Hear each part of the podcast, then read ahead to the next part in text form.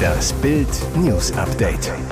Es ist Donnerstag, der 1. Dezember und das sind die Bild meldungen Marokko demütigt Belgien und Kroatien. Riesige WM-Überraschung perfekt.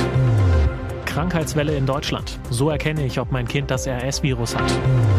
Irrer Plan aus Berlin. Hier dürfen Radler jetzt gratis parken. Marokko demütigt Belgien und Kroatien. Riesige WM-Überraschung perfekt. Gruppe F ist entschieden. Marokko wird sensationell Gruppensieger, auch Vizeweltmeister Kroatien kommt weiter und der ewige Geheimfavorit Belgien ist raus. Im entscheidenden Gruppenspiel braucht Belgien gegen Kroatien unbedingt einen Sieg oder die Mithilfe von Kanada. Am Ende gab es aber nur ein mickriges 0 zu 0.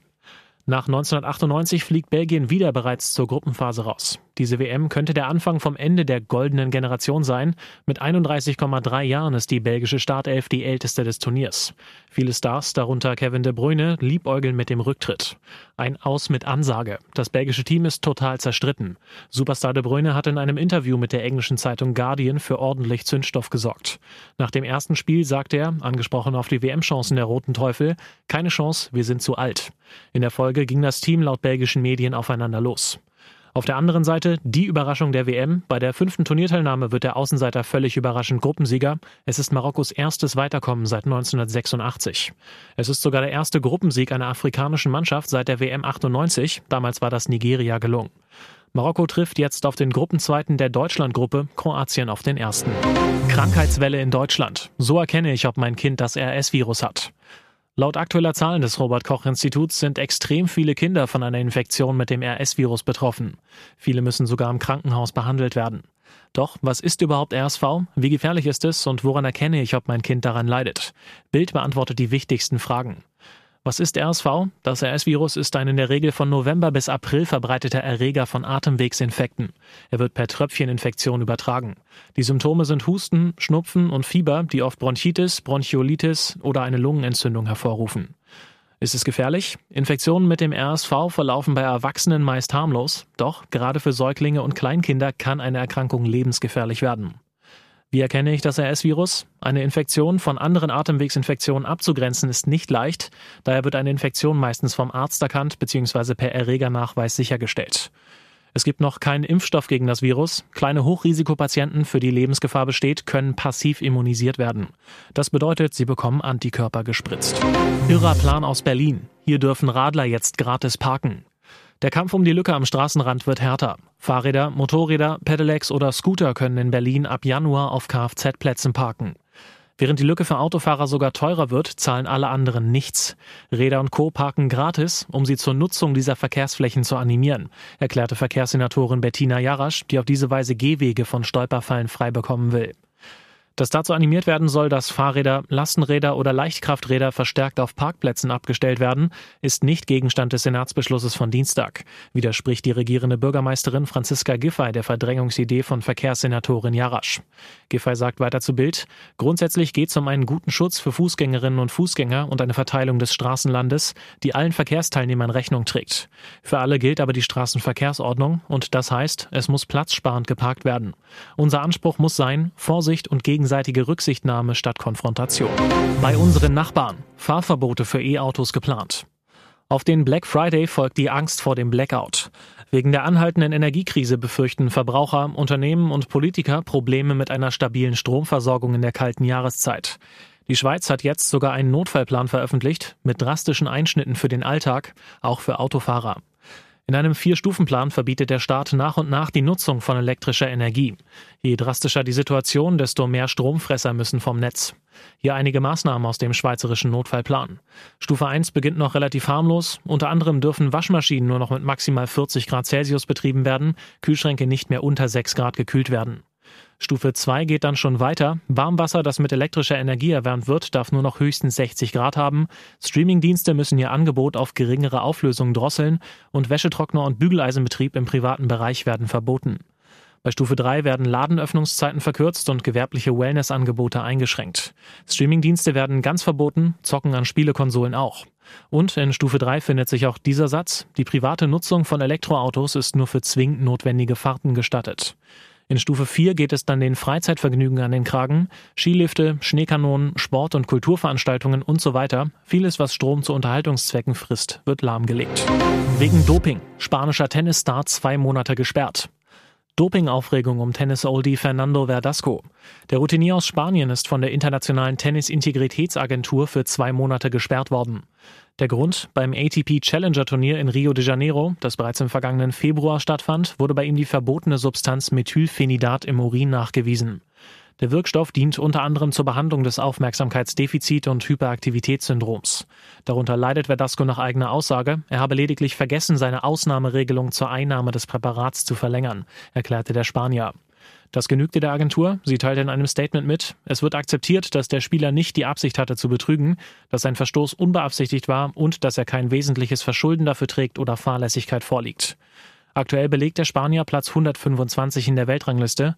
Damit würde er bei den Australian Open, dem ersten Grand Slam Turnier des neuen Jahres, noch direkt ins Hauptfeld rutschen. Bräuchte keine Qualifikation zu spielen.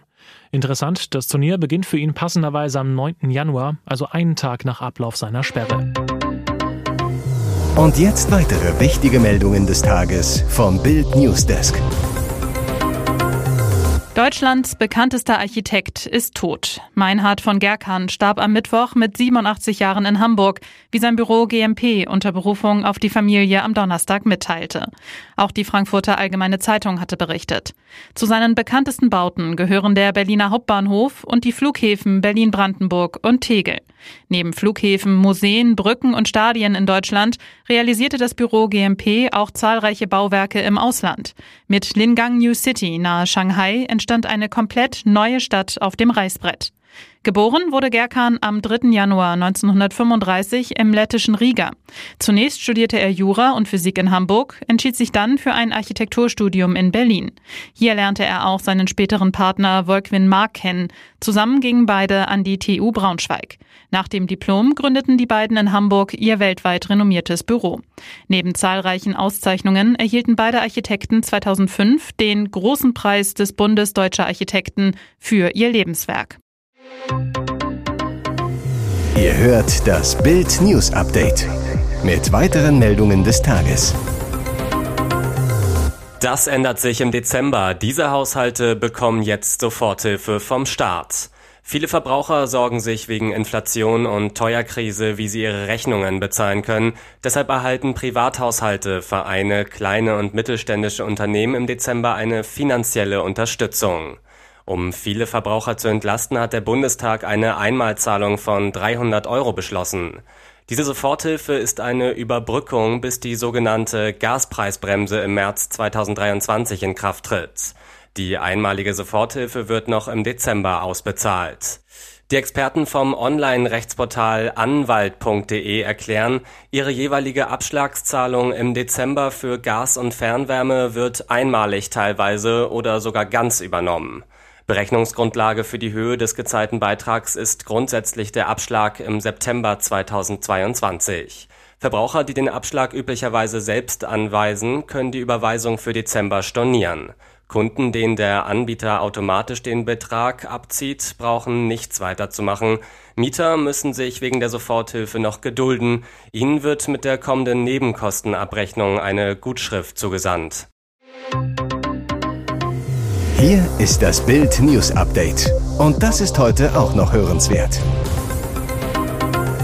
Die Hinweise, die Herzchen, Valentina Pade im Urlaub mit diesem Profisportler, Liegt da etwa ein Flirt in der Tropenluft? GZSZ-Schauspielerin Valentina Pade macht gerade Urlaub auf Bali und heizt ihren Instagram-Fans von dort mit heißen Fotos ein.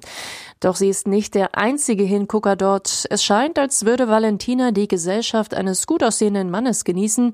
Er ist blond, hat breite Schultern und gerne mal ein Surfbrett unter dem Arm. Die Rede ist von Profisportler Dominik Gürs. Der Wakeboarder verbringt seine Zeit aktuell ebenfalls auf Bali. Auf einem Video auf Instagram vor einer Woche ist eine Dame zu sehen. Im Sonnenuntergang zeichnet sich ihre Silhouette ab, mit den Beinen durchs Meer wartend, ein Surfbrett unter dem Arm. Dazu schreibt er Sonnenuntergangsvibes auf einem ganz anderen Level, inklusive Flammen-Emoji.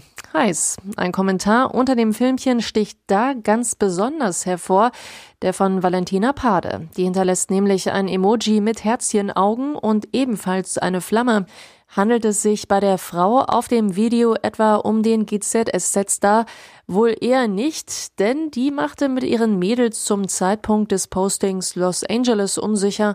Aber Valentina reiste laut Instagram vor drei Tagen nach Bali. Fakt ist, Valentina und Dominik folgen sich auf Instagram, kennen sich und sonnen sich gerade zeitgleich auf derselben Insel. Ein neuer Flirt wäre Valentina Pade jedenfalls gegönnt. Ihr hört das Bild News Update. In Berliner Klinik Arzt verwechselt links mit rechts. Medizinischer Hochleistung stehen heute nicht selten Kosten und Zeitdruck, Personalknappheit und infolge organisatorisches Chaos gegenüber. Wohin das führen kann, erlebte Tuna K. OP erfolgreich verlaufen, aber leider erwischte ihn der Chirurg am falschen Fuß. Der Monteur aus Berlin-Schöneberg hatte sich beim Kicken verletzt, Innenbandriss am linken Fuß. Der Facharzt für Orthopädie und Unfallchirurgie nahm den Eingriff am 25. November vor. Als Tuna K. aus der Narkose erwachte, fragte ihn eine Pflegerin, haben Sie Schmerzen? Er, ja, am rechten Fuß. Sie, klar, da sind Sie ja auch operiert worden. Tunaka erschüttert zu Bild, der Eingriff, der an meinem linken Fuß vorgenommen werden sollte, wurde an meinem rechten gesunden ausgeführt. Der Chefarzt war rasch zur Stelle, versuchte die Situation zu überspielen. Zitat laut Patient, das rechte Bein ist jetzt noch stärker geworden und morgen operieren wir das Richtige. Der Chirurg soll betreten gewesen sein. Seine Erklärung nach Angaben von Tunaka, er sei zwischen OP-Seelen gewechselt und an der rechten Seite des OP-Tisches angekommen, hätte aber von links kommen müssen.